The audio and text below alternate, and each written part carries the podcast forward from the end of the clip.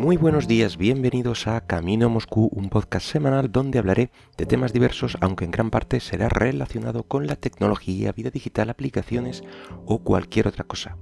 Este es el podcast número 147 del miércoles 2 de septiembre del 2020.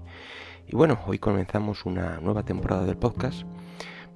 no sé si esto debería de ser eh, nueva temporada o con el que como todo empieza, todas las temporadas comienzan en septiembre, pues bueno, pues yo también. Hala.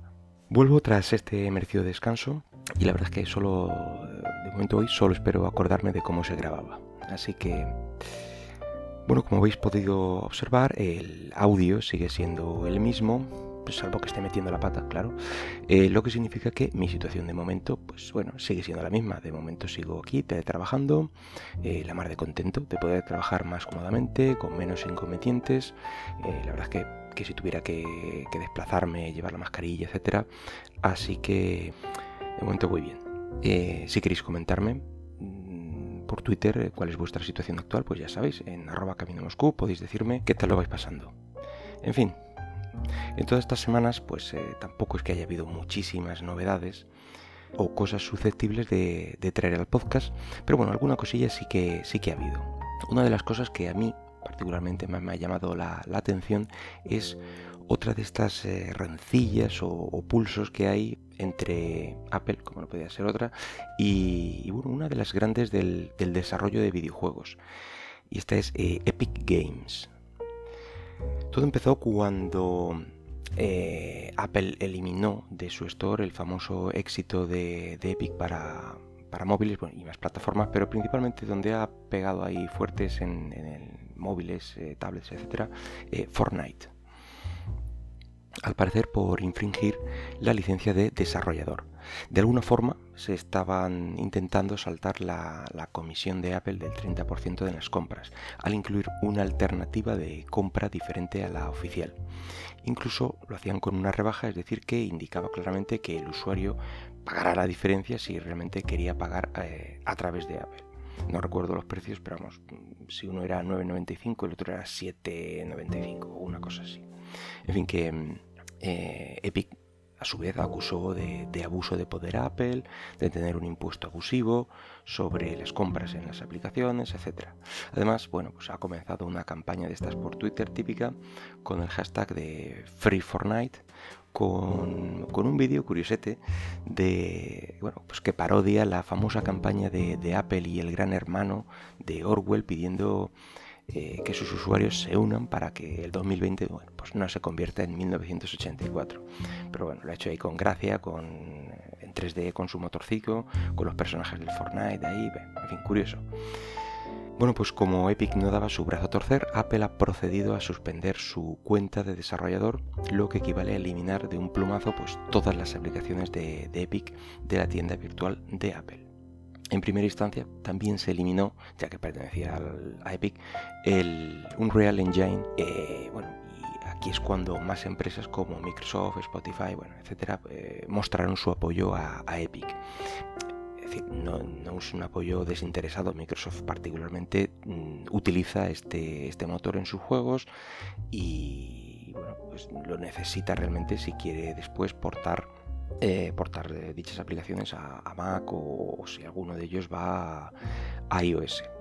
En fin, que eh, se utiliza, es un engine bastante utilizado, no solo por Microsoft, por muchas empresas como, como base para, para otros videojuegos o aplicaciones. Pero aquí que una decisión judicial les ha hecho volver a incluirla en la tienda, incluso después de, haber suspendido su cuenta de desarrollador esta aplicación es, eh, o este engine es lo único que se mantiene accesible. Bueno, por, si no lo sabes, para publicar cualquier eh, app en, la tienda de Apple hace falta pagar una cuota anual de 99 dólares eh, para disponer de, esta cuenta que hablamos de desarrollador.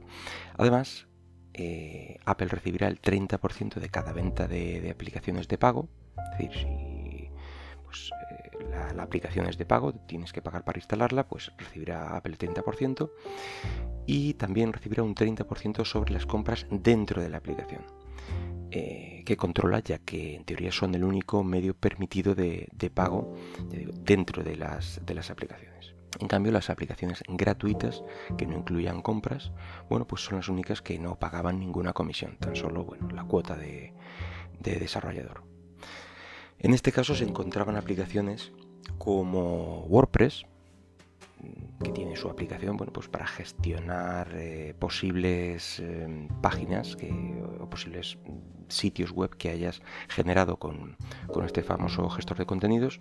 Bueno, pues a finales de agosto y tras el caso de Fortnite que hablábamos, también se vio bloqueada. Eh, porque parece ser que en la web de WordPress existían una serie de planes, digamos, eh, premium por los que pagar para recibir, bueno, pues más espacio, más personalización, este, este tipo de, cosas. Pero en este caso los responsables de WordPress han decidido eh, acatar las órdenes, poner esas opciones como compra sin app, o eso dijeron, para que si Apple reciba su 30%. Eh, por lo que el bloqueo bueno, pues no ha ido a mayores y, la aplicación ha vuelto a estar en la, tienda. Aunque finalmente parece que no se han incluido eh, estas compras ya que lo que había en la aplicación antes era tan solo pues, un anuncio de, estas opciones pero sin forma de compra. Es decir, simplemente era publicidad.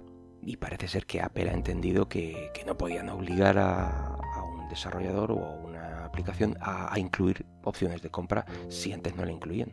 Bueno, volviendo al, caso Epic, eh, también se ha especulado que, bueno, eh, puede haber un poco, eh, puede estar un poco relacionado con esta guerrilla que están llevando Estados Unidos y China, ya que hay que aclarar que el 40% de Epic es propiedad de Tencent, una empresa china de desarrollo bastante grande, pero tiene participaciones en, otras grandes empresas, da igual su, país de procedencia, como Snapchat, eh, Spotify, etc.